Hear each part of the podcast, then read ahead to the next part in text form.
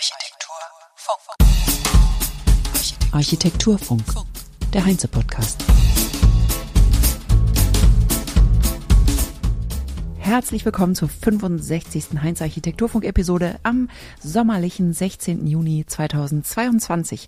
Am Mikrofon sitzt Kerstin Kunekat und mein heutiger Gast ist Amandus Samsö Sattler. Bevor es aber losgeht, möchte ich noch etwas zu der letzten Episode ergänzen von letzter Woche. Zu Gast war Florian Urban Geddert von Plus 4930. Und wir haben über die Tokenisierung von Gebäuden gesprochen, über das Web 3.0 und die Blockchain-Technologie und so weiter. Hört mal rein, das ist sehr interessant. Und da ich nun sensibilisiert bin für dieses Thema, begegnen mir halt ein, einige Artikel. Ich gucke auch ein bisschen danach. Und in der Wochenzeitung Die Zeit ist mir dann ein Artikel begegnet, der das, was wir im Podcast letzte Woche als eher positiv herausgestellt haben, komplett anders bewertet. Also nicht auf Architektur bezogen, aber auf die Idee der Dezentralität, der Blockchain-Technologie und der Kryptowährung.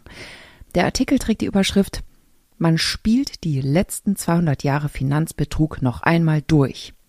Und weiter, Kryptowährungen versprechen Dezentralität und Anonymität. Netztheoretiker Jürgen Geuter sieht in ihnen aber vor allem einen Angriff auf die Demokratie. Zitat Ende. Der Artikel ist verlinkt in den Shownotes, lohnt sich zu lesen, damit man weiß, was gerade im digitalen Wilden Westen so vor sich geht, bevor man sich einfach nur über die Vorteile freut.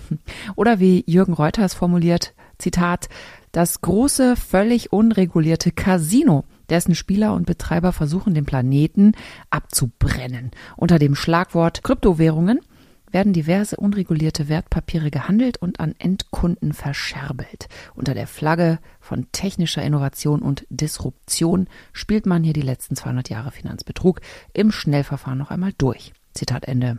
Da muss also erst noch einiges geregelt werden. Jetzt kommen wir aber zu unserem heutigen Gast, zu einem anderen Thema. Amandus Samsel Sattler war Gründungspartner oder wird natürlich immer Gründer bleiben des Münchner Architekturbüros Alman Sattler Wappner.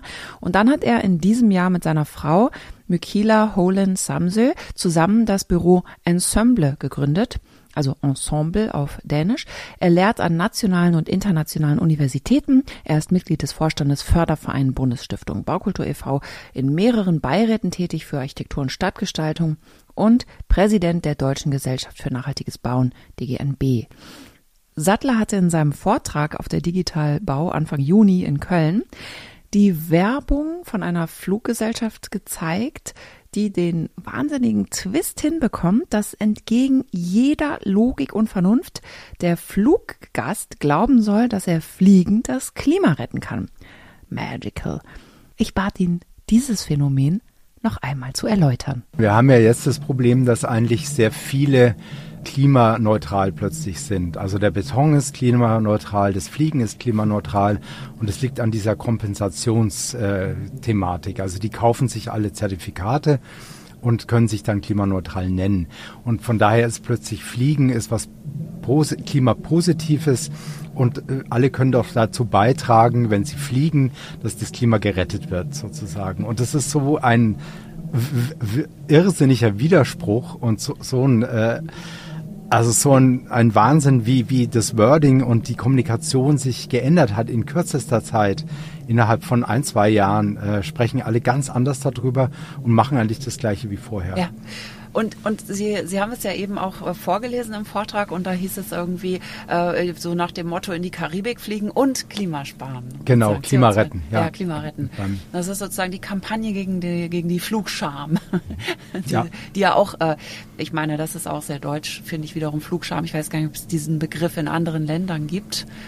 Ich weiß nicht, wie es in Dänemark ja, aussieht. Aber da, also das weiß ich nicht, aber ich glaube, das Flugscham gibt es auch in, in England und in anderen Ländern. Also ich glaube, dass wir haben ja lange Zeit über Schnitzel, SUVs und, und Fliegen ge gesprochen.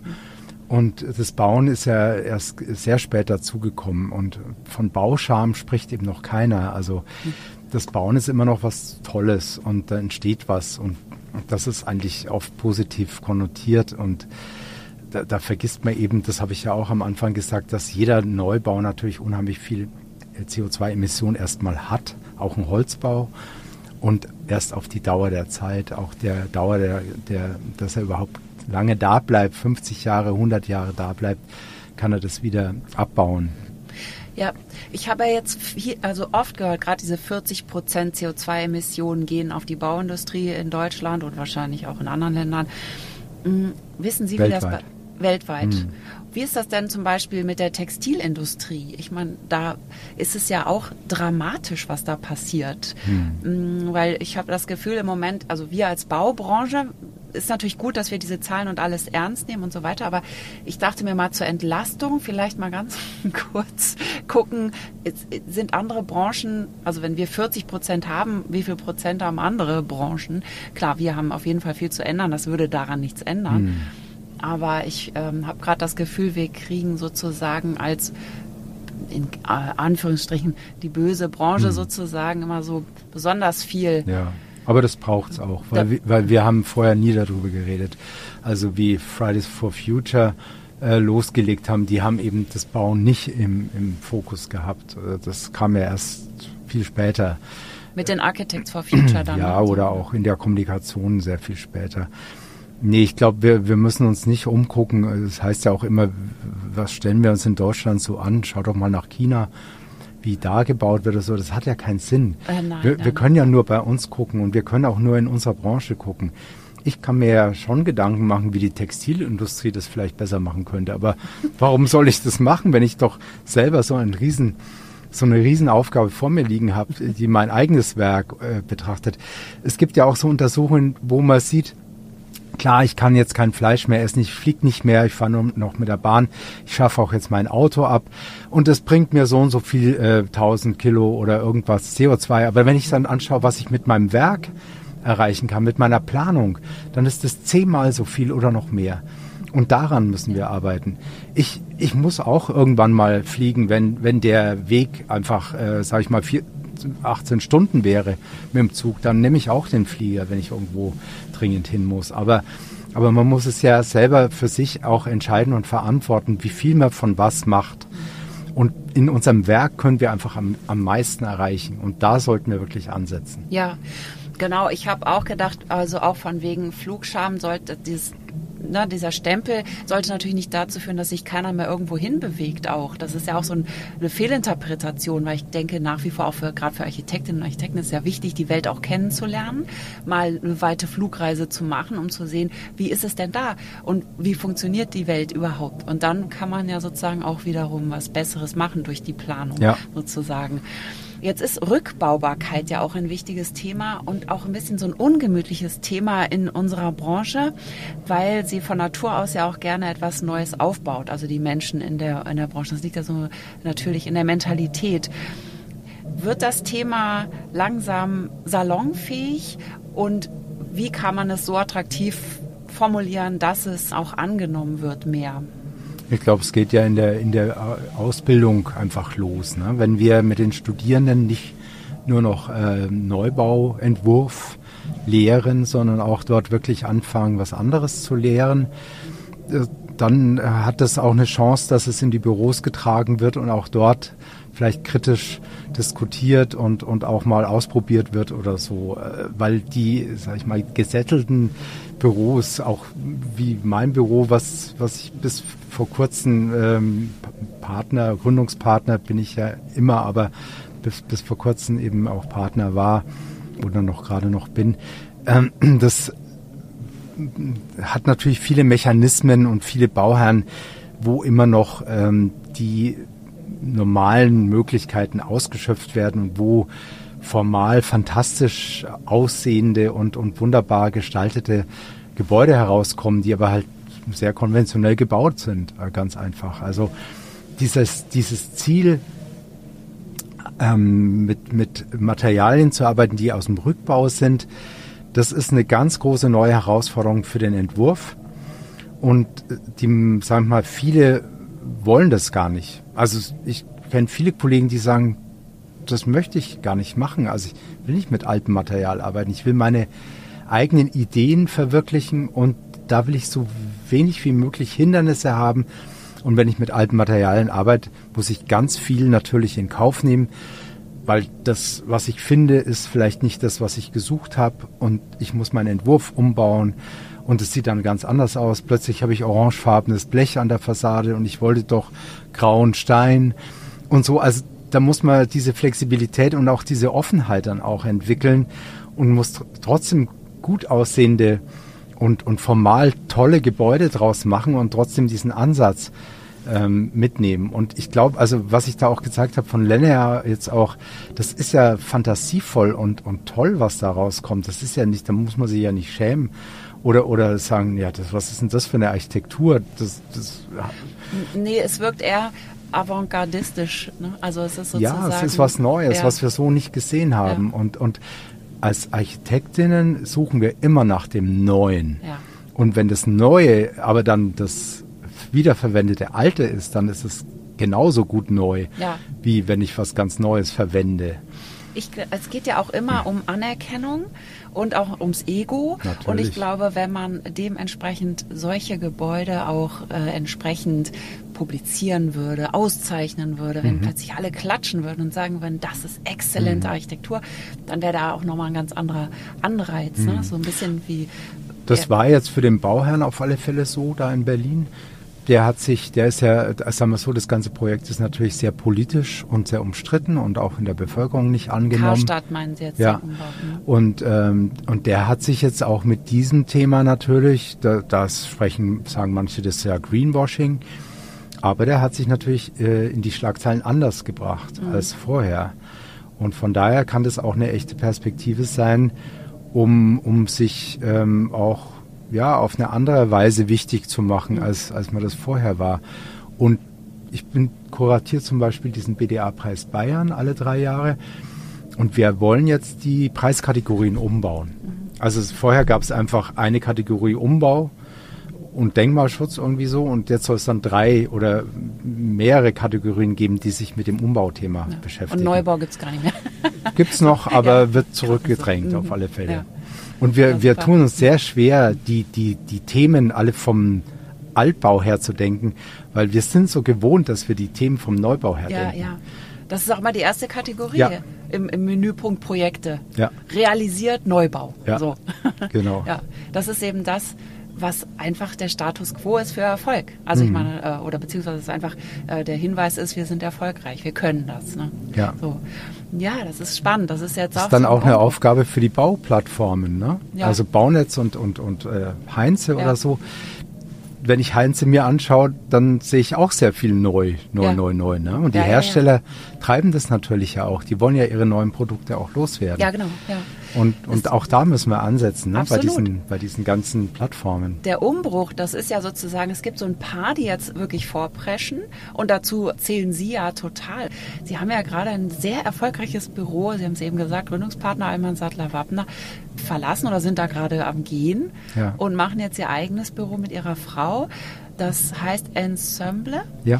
Und Sie arbeiten sozusagen mit bestehendem, mit gebrauchten Materialien und bringen dieses durch Ihre, äh, ja, Ihre Person ja auch, die Bekanntheit Ihrer Person natürlich auch nochmal ein Stück weit nach vorne. Ja, wir praktizieren das jetzt eben in der Lehre, was, was extrem wichtig ist, jetzt schon im zweiten Semester. Und äh, lustig war auch, dass viele wiedergekommen sind die also im Master letztes Semester mit diesem Augsburg-Projekt mitgemacht haben. Die haben diesmal was in Kopenhagen gemacht, kamen also wieder. Es hat ihnen Spaß gemacht. Die sind jetzt auch weiter. Die sind jetzt auch fant äh, fantasievoller. Die können besser mit diesem gebrauchten Material plötzlich umgehen.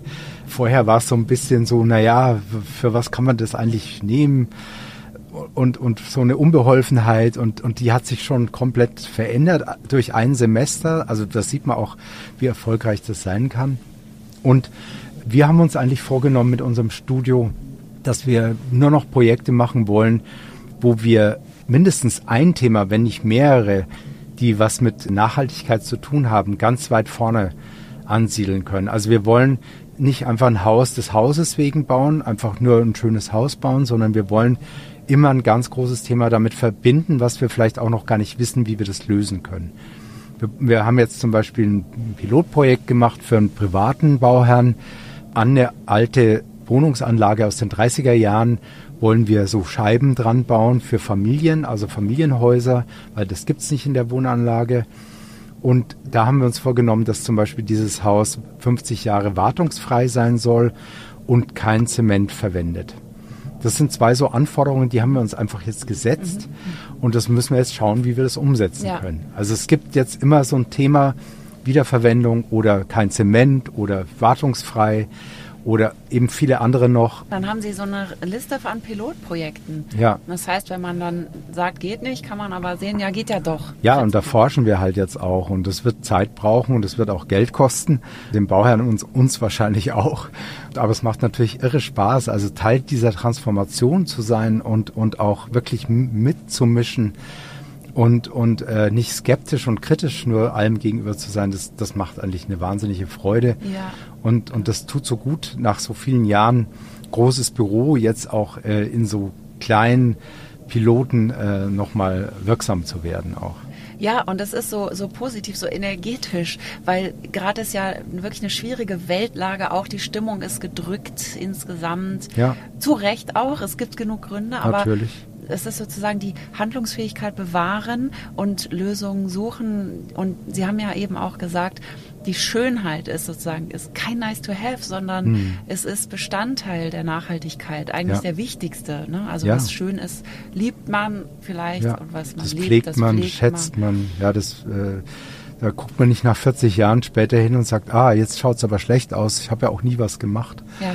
Ne? Also so ein hässliches Haus, äh, das ist dann, äh, wird dann auch vernachlässigt und keiner will sich drum kümmern. Nee, die Ästhetik, es ist ja auch, ähm, Ästhetik und Nachhaltigkeit bewegt mich wirklich lange. Das habe ich 2009, wie ich in Köln eine, eine Gastprofessur oder eine Vertretungsprofessur hatte, habe ich angefangen, darüber zu sprechen. Da waren Sie ein Jahr da, nachdem ich da weg war. Ich hatte nämlich vorher bei Uwe Schröder studiert, okay. der dann auch gegangen ja. ist, meine ich. Ne? Genau, genau. Ja. und ich kam 2009 und habe eigentlich dann angefangen, darüber zu sprechen, weil für mich war diese Verbindung eigentlich immer zwingend und auch wichtig. Da waren Sie ja der Erste da, weil damals war es noch definitiv so, dass ressourcenschonendes Bauen ein Nebenfach war und das große Entwerfen und Nachdenken über Architektur das Hauptding. Ja, das war komplett ne? separiert. Ne? Ja. Und ich weiß auch, dass es an anderen Unis immer noch separiert ist. Also so wie bei Ihnen, wo Sie unterwegs sind dann oder gewesen sind in Augsburg, das ist schon noch auch besonders. Ja, das absolut. ist nicht so, dass es irgendwie an allen nein, Unis gelehrt wird. Nein, das habe ich mal einen Entwurf mit wieder wiederverwendeten Bauteilen mit Studierenden zu machen. Das, da kommen jetzt äh, ab und zu lese ich was von Wettbewerben, studentischen Wettbewerben auch, wo sowas ausprobiert wird, aber das ist der absolute Sonderfall. Und meine These ist ja, dass äh, wir brauchen diese Sichtbarkeit der Nachhaltigkeit, damit wir sehen, dass es anders ist. Wir können nicht das gleiche Haus verkaufen normal gebaut und daneben steht das gleiche Haus und man sagt, das ist aber hoch nachhaltig und das macht alles besser, sieht aber genauso aus. Wer soll das glauben? Also ich, ich muss ja äh, auch diese sinnliche Wahrnehmung schaffen, auch mit meinen Gebäuden, die Nachhaltigkeit ausstrahlen sollen. Und, und äh, das haben wir so bei dieser Ästhetik der Wiederverwendung gelingt es, denke ich mal, am schnellsten und am ehesten, dass die Leute eigentlich verwundert sind äh, darüber, wie das aussieht und dass man sich dann fragt, was ist hier eigentlich passiert. Also durch diese andere Wahrnehmung können ja auch Erkenntnisse verbunden sein, die dann ein Betrachter kriegt, weil er sich fragt, was ist hier los. Ne? Also nur so kommen wir ja auch in die Breite, weil die paar Architektinnen und die Bauleute, äh, wenn die nur darüber Bescheid wissen, dann sind wir verloren. Also ja, wir müssen ja die Bevölkerung auch animieren, hier hier auch mitzumachen. Ja, ja, absolut. Und Sie haben jetzt eben gesagt, als ich Sie dann unterbrochen habe, 2009 war das schon, dass Sie sozusagen Ästhetik oder, oder halt äh, ja. gutes ähm, Entwerfen oder anspruchsvolle Architektur und Nachhaltigkeit zusammen gesehen haben. Also das ist sozusagen schon auch etwas, was Sie schon lange bewegt. Und seitdem entwickeln Sie das weiter. Ja, das war ja auch der, der Moment, wo ich dann auch in die DGNB auch äh, eingetreten bin, in den Verein. Deren Präsident Sie ja jetzt sind? Mittlerweile ja, ja. aber das habe ich ja nicht geplant. Ja, ja. das ist ja... Ich werde Präsident. genau, ich, jetzt gehe ich zur DGNB, weil ich Präsident werden will. Nein, das war ja, äh, ich war einfach aktiv dort auch und habe auch dieses Thema, ich habe auch Vorträge gehalten, ich habe auch mitentwickelt beim System äh, für Handelsbauten, weil wir damals dieses Audi weltweit äh, neuen Showroom für Audi entwickelt hatten, der wirklich 800 Mal gebaut wurde weltweit. und Audi interessiert war auch an der Zertifizierung. Deswegen bin ich dann in diese Arbeitsgruppen gegangen, wo wir wirklich mit, sag ich mal, 100 Leuten in einem Raum versucht haben, diese Systeme zu entwickeln, die Nachhaltigkeit prüft und belegt und auch zertifiziert. Mir ist ja nur Kritik entgegengeschlagen. Also auch meine Kollegen fanden das immer eigentlich lästig, Zertifizierung, die GMB und das alles das hat ja jetzt erst so eine Akzeptanz ja. erreicht. Ähm, kein Architekt war freudig dabei, eigentlich so eine Zertifizierung zu begleiten, mhm. weil es war nur Arbeit, man hat kein Geld dafür gekriegt.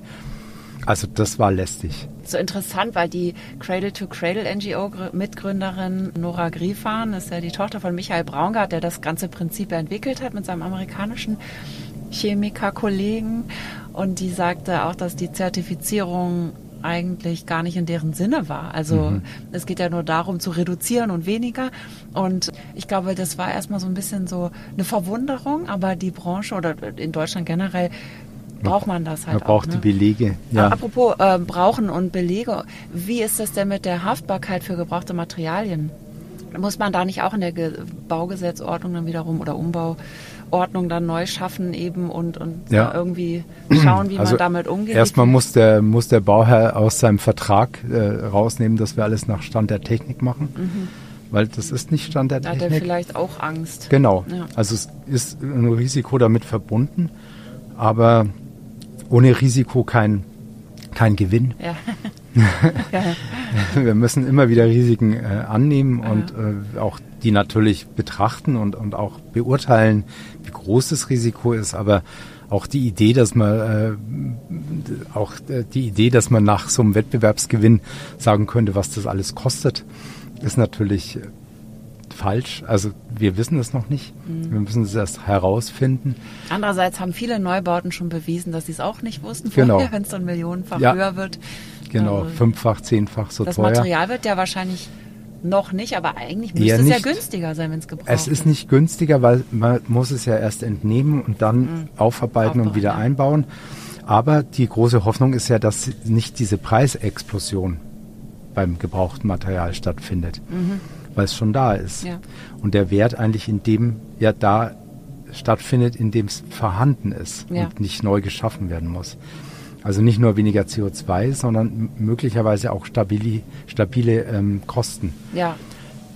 Die sind nicht niedriger, also es ist nicht günstiger damit zu bauen. Auch so ein Ziegelstein, den ich abklopfen musste im Mörtel und dann wieder sauber machen und wieder äh, schön sortieren und, und wieder neu einbauen. Das kostet natürlich keinen kein Cent weniger, als wenn mhm. ich mit einem neuen Ziegel arbeite.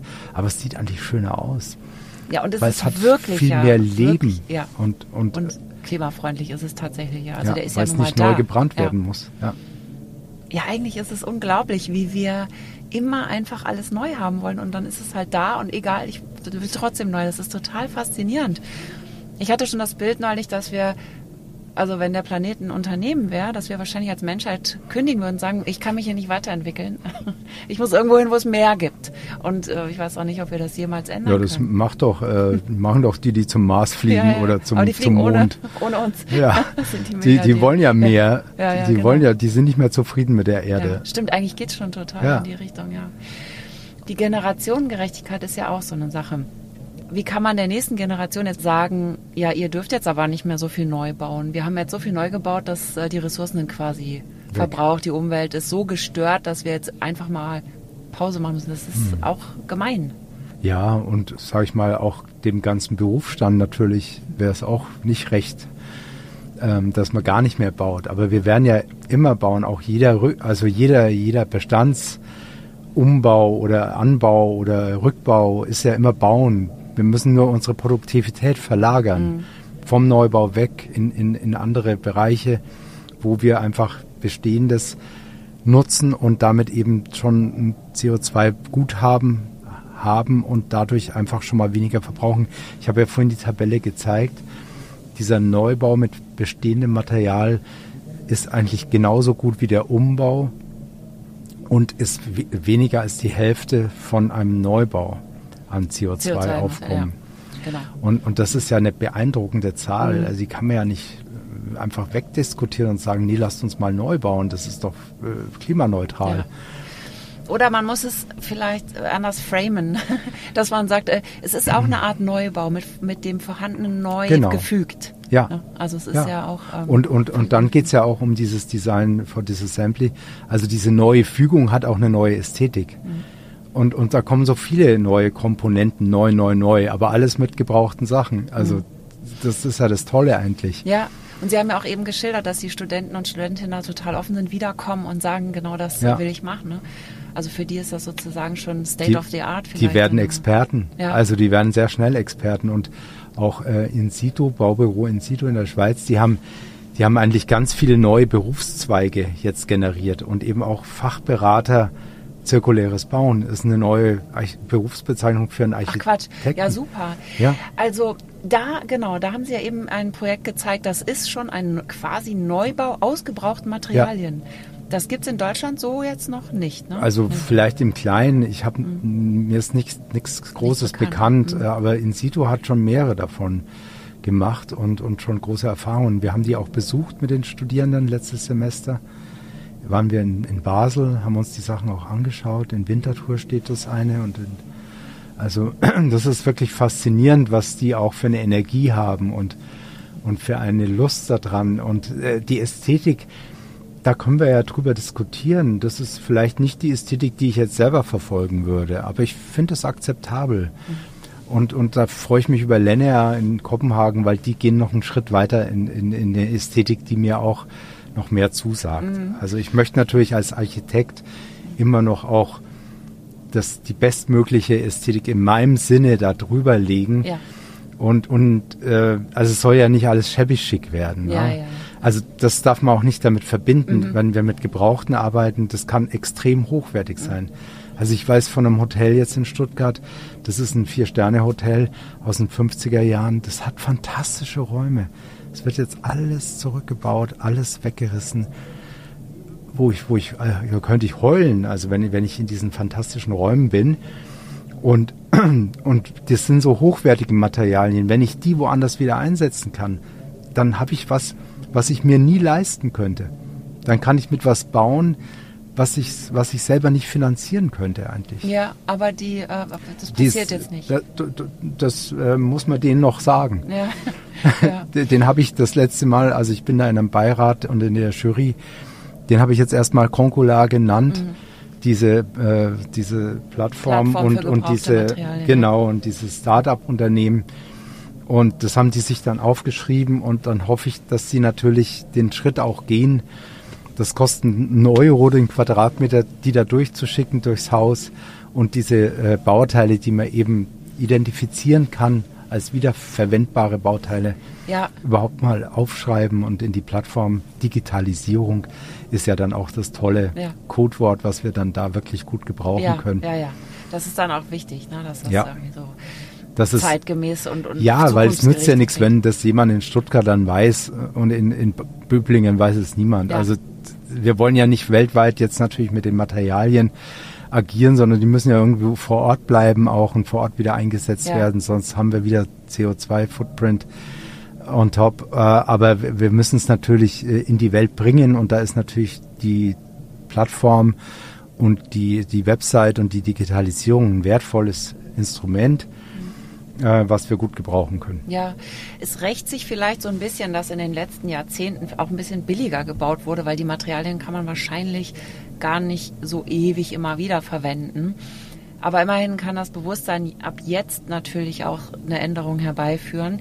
Der Florian Orban-Geddert, der Architekt, der hat gestern schon davon gesprochen, das wird auch im, im Podcast veröffentlicht, dass man beim Neubau schon die Materialien sozusagen im Web 3.0 in Tokens verkauft als weiß ich nicht, Beton oder, oder Stütze oder sowieso, kann man dann sich digital kaufen Mhm. und dann äh, gehört einem die in zehn Jahren. Fand ich super auch die Ja. Idee. Also dass man schon von vornherein sagt, das hat einen Wert, das Material, das geht über diese Nutzung in diesem Haus hinaus. Und das geht dann schon, ist, der Weg ist schon klar. Mhm. Und dann kann der Bauherr etwas zu, äh, beruhigter mehr Geld ausgeben für diese Stütze, weil er weiß, die ist verkauft quasi. Er kriegt Ja. das Geld dann, also das ist So sozusagen ein Cashback. Genau, also Ja. das kommt auch aus dem Finanzwesen, diese Idee.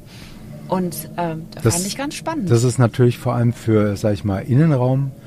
Äh, Entwicklung relevant. Das ist jetzt nicht so relevant bei Häusern, finde ich, weil mhm. das doch sehr viel aufwendiger wäre, mhm. Dann wirklich die, die Betonteile und, und solche äh, schwereren Elemente auch so einfach wieder zu verkaufen. Oder man baut Häuser so, dass es. Da, da muss der Tragwerksplaner auch erstmal mitmachen. Ne? Wir schneiden auch Deckenelemente aus der, aus der Parkgarage und wollen die im Neubau wiederverwenden. Da muss erstmal ein Statiker gefunden werden, der dann sagt, okay, das rechne ich euch, weil die meisten würden sagen, das geht gar nicht. Also da muss man auch gucken, aber mhm. bei so einem schnelllebigen Geschäft wie bei Innenarchitektur, Ladenbau oder so, ist es natürlich perfekt ja. und, und wahnsinnig und Hotels, toll. Ne, die ja auch immer ja, die anpassen. diese Zyklen haben, ja. die immer noch diesen Trends nachlaufen und immer noch glauben, dass man alle zehn Jahre alles neu machen müsste oder alle sieben Jahre. Da ist es natürlich perfekt, wenn ich die Materialien von vornherein wieder weiter ja. verkaufen kann. Und dann darf man vielleicht auch das so weiter betreiben, wenn man, also wie halt äh, Michael ja. Braun sagt, intelligent verschwenden der ja. hat ja dieses Bild der, der, der Natur, die sozusagen einmal im Jahr komplett ja. prasst in, im Frühling.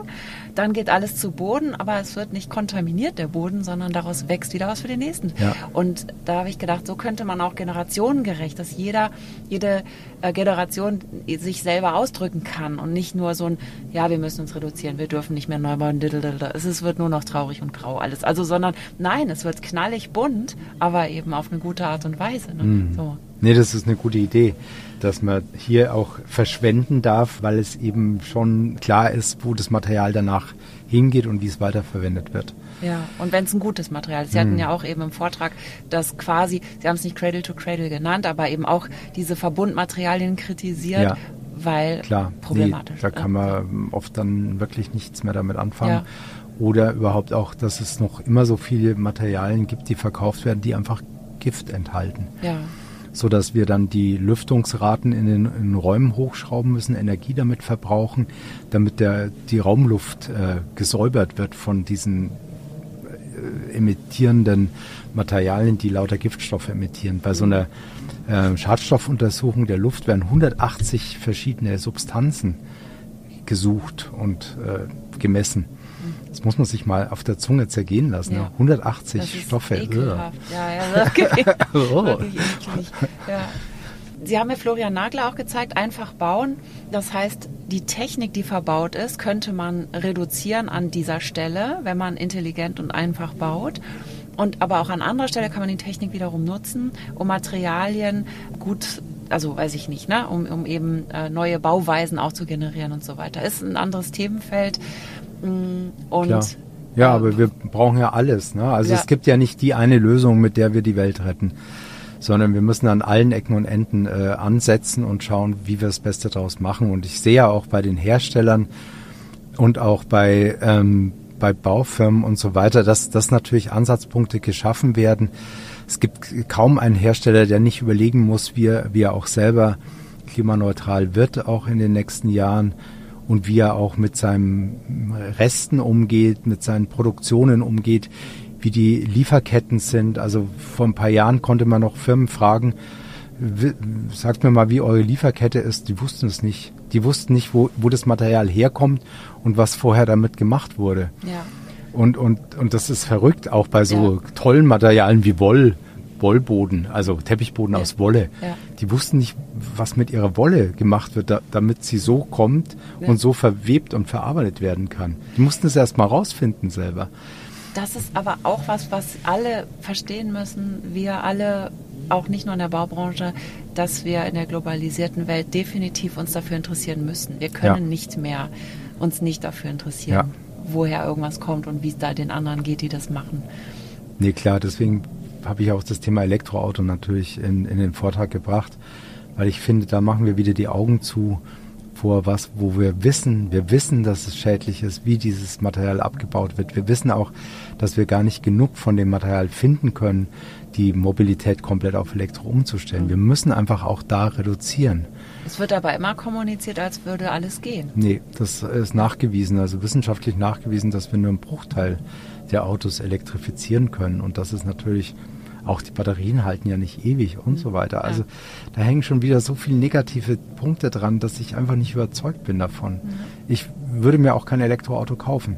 Mhm. ich habe mich jetzt erstmal dazu entschlossen, das Auto einfach mal abzuschaffen. Mhm. Und das probiere ich jetzt mal aus. Ich ja. habe jetzt fahre jetzt seit äh, über 40 Jahren ein Auto, also von daher jetzt ist der Zeitpunkt gekommen, das ja. auch mal anders zu praktizieren. Ja. ja. Auch da wieder Vorreiter. Es, es, gibt ein Interview mit Ihnen in der Monopol, habe ich gelesen. Mhm. Also, und ungelegte da, Eier. Äh, genau, ungelegte Eier. Sehr schön von äh, Friedrich von Boris. Also geführt das Interview. Und er hat das sehr schön auch beschrieben. Auch ihre Küche zu mhm. Hause. Sie sind ja umgezogen jetzt auch ne, nach Berlin. Und ihre Küche und nicht nur die, aber davon spricht er besonders. Also alles ist gebraucht, ja. dass sie gar nicht so, na, das steht so in dem Artikel, als Architekt ja, würde man ja im Endeffekt erstmal alles neu machen, alles äh, schick machen und sie machen es sicherlich auch schick, aber mit gebrauchten Materialien. Genau, so. wir haben, wir haben, äh, wir haben natürlich eine, eine wunderschöne ähm, Küche gesucht ähm, und auch gefunden und die, das ist, äh, die ist 20 Jahre alt. Ähm, die ist die erste grifflose Küche aus Dänemark von einem Markenhersteller, ganz aus Holz, aus zwei verschiedenen Holzarten. Die haben wir entdeckt und abgebaut auch selbst. Wo haben Sie die entdeckt? In, in Dänemark gibt es eine ganz tolle, ähm, eine ganz tolle Plattform, die heißt Blower Wies ABD oder so. Und da findet man wirklich die hochwertigsten und tollsten Designermöbel und Sachen. Also Dänemark ist ja bekannt. Ja, darf das veröffentlicht werden? ja, ja, ja, klar. Nee. Da und geht da, der Run los. Da, da, sind wir ganz normal unterwegs und, und das sind auch keine Händler, sondern das sind wirklich Privatpersonen, die ihre Sachen dort anbieten und das ist ein ganz freudiges und sehr lebhaftes Geschäft. Und da haben wir uns lange drauf rumgetrieben, bis, bis wir dann auch diese Küche gefunden haben, die auch in unseren Raum natürlich reingepasst hat, von den Maßen her. Wir, wir haben dann natürlich ein paar Sachen auch noch äh, umgeändert. Die Arbeitsplatte konnten wir so nicht nutzen, wie sie da war, weil unsere Anschlüsse anders waren. Dann haben wir einen Teil der Arbeitsplatte genommen und haben die ergänzt mit, mit einem neuen Stück Arbeitsplatte, da die Löcher reingeschnitten neu und eine Edelstahl millimeterstarke Edelstahlplatte drüber gezogen, damit man diesen Stoß nicht sieht mhm. von den beiden, dem alten und dem neuen Material. Mhm. Also so einfach schlau und intelligent damit umgehen und immer versuchen, so viel wie möglich wiederzuverwenden und zu benutzen. Das macht so viel Spaß und Freude und aber andererseits muss man sich auch dauernd wieder natürlich einfangen. Mhm. Also wenn wir sich das äh, überlegt haben und, und wir haben auch ein kleines Sommerhaus in Dänemark, haben wir das auch schon praktiziert. Wir haben gesagt, wir kaufen nichts Neues. Wir holen uns alles, was wir brauchen, holen wir uns auf dem Gebrauchtmarkt, mhm. auf dieser Webseite. Und das, das haben wir dann wirklich durchgehalten, äh, bis hin zum Rasenmäher und der Leiter und alles ist gebraucht. Aber wir mussten uns immer wieder ermahnen, auch bei dem zu bleiben, weil es gibt natürlich fantastische neue Sachen, die ja. man auch gerne hätte. Ja, ja. Aber nein, äh, das ist gut, sich immer wieder zu erinnern, auch gegenseitig und, und äh, ehrlich zu sein und sagen, nein, wir haben doch gesagt, wir wollen es doch so machen. Mhm. Und da haben wir eben die Küche auch einfach gelassen, die uns nicht gefallen hat und haben sie sogar einfach ergänzt, haben aber eine schönere Arbeitsplatte dann gemacht. Mhm. Dieses Stück, das neue Stück, ist eben eine, eine, gebrannte Buche und das alte Stück ist halt halt irgendwie so ein Kunststoffzeugs, mhm. äh, so eine Laminat. Äh, ja, ja, ja, aber wir haben es wir haben es nicht weggeworfen. Also wir, wir akzeptieren dann auch diesen Stoß und, und diese, diesen Schnitt an der Stelle, wo man sieht, eigentlich hätten wir es gern so, aber wir haben es auch akzeptiert, dass es so ist man drückt sich ja auch aus durch seine Wohnung. Na, man, wenn man dann Gäste hat und zeigt ja auch, wer man ist, ne, so zeig mir dein Zimmer und ich sag dir, wer du bist. Dieser Spruch, der kommt ja nicht von ungefähr. Und ich habe auch noch so eine alte Küche drin und im Hinterkopf, die muss raus, da muss eine neue rein. So, weil ähm, entspricht nicht mir, ja. ist nicht meine. Und jetzt denke ich natürlich anders da, darüber nach. Muss wohl auch mal nach Dänemark eine Gebrauchküche finden. Weil es ist natürlich großartig. Ja. Es hat dann auch eine andere Geschichte. Ja. Die hat dann auch noch eine Vorgeschichte, diese Küche. Da gibt es auch eine Firma in Dänemark, die haben ähm, die stellen nur Fronten her. Da kann man also die Fronten dann einfach auswechseln. Und die ganze Küche behält man weil die ist ja meistens top in Ordnung. Ja, außer diese Kunststoffarbeitsplatte. Ne? Also das ja, ist echt ein. Da vielleicht ein Millimeter Edelstahl drauf. Ja, das ist Vielen Dank. nee, aber das, also es war natürlich auch spannend, weil ich hatte einen totalen Horror, diese Küche abzubauen. Ich habe sowas noch nie gemacht. Mhm. Ich habe gedacht, schaffen wir das überhaupt? Ne? Also wir fahren dann dahin und haben irgendwie ein bisschen Werkzeug dabei und, und kommen wir überhaupt? Da beim Abholen. Ja, kriegen ja, wir das Ding überhaupt heil aus dem, aus dem Haus raus? Und hat dann alles geklappt, hat dann zwei Tage gedauert und nicht eins. Das haben Sie aber auch selber gemacht. Das, das haben wir selber gemacht. Nee, nee, so. wir haben einen Anhänger gemietet und dann da hingefahren, das Zeug geholt. Dann erstmal zwischengelagert in, der, äh, in Dänemark und dann im, im Herbst, dann, wie, wie die Wohnung dann soweit war, dann äh, mit dem Sprinter äh, aus Berlin, also dann, ja. dann geholt und und dann mit einem Schreiner zusammen eingebaut. Also da haben ja, wir uns dann Hilfe ja. geholt, weil, weil das haben wir uns nicht alleine zugetraut. Ja. Ja, großartig. Also dann ging das aber weiter, weil wir hatten in der Küche den, den alten Estrich rausgeholt, der wirklich fleckig und, und hässlich aussah, ganz, ganz scheußlich, auch so von der Farbigkeit so ein komisches Braun mit ganz vielen Flecken. Und dann haben wir gesagt, was machen wir jetzt hier? Und wir hatten uns schon mit Parkett umgeguckt und allem möglichen. Und dann eines Tages haben wir uns dann getraut und haben gesagt, okay, jetzt zeichnen wir da so ein tolles Rautenmuster auf und ich hole mir eine Bodenfarbe und ich mal einfach ähm, dann weißes Rautenmuster drauf. Also jede zweite Fliese sozusagen, die aufgemalt ist, ist jetzt weiß beschichtet. Und jetzt plötzlich werden diese Flecken werden wie, wie so ein marmoriertes Kunstwerk. Also die werden jetzt gehighlightet und werden dadurch, kriegen dadurch eine Schönheit. Ja. Und das ist so eine tolle Erfahrung, dass man sieht, wie man auch in so einem Prozess was Hässliches plötzlich in was Schönes verwandeln kann, indem man nur leicht eingreift und irgendwie nur den, den Rahmen baut. Ne? Ja. Ne? Also dieses Framing. Ich, ich mache dann den, den hässlichen Boden, setze ich in den richtigen Rahmen und schon ist er schön. Ja, toll, total inspirierend. Also jetzt sind wir auch so vom großen Maßstab ja, in die Küche ja, genau, gekommen. Genau, ja, super. Ich, ich danke Ihnen vielmals ja, für nee, Ihre hat viel Zeit. Spaß gemacht. Ja. Vielen Dank. Das war's für heute. In den Show Notes findet ihr alle Links, die ihr braucht. Den Link zu Ensemble, zu dem Bauweltartikel der Upcycle Studios in Kopenhagen, den Link zu Länder zur DGNB, zum Artikel in der Monopol-Serie Ungelegte Eier und mehr. Ich danke euch fürs Zuhören, habt eine schöne Woche und kommt gut durch das erste sehr heiße Wochenende in diesem Sommer. Bis nächsten Donnerstag, sagt Kerstin Kunekat. Architektur Funk.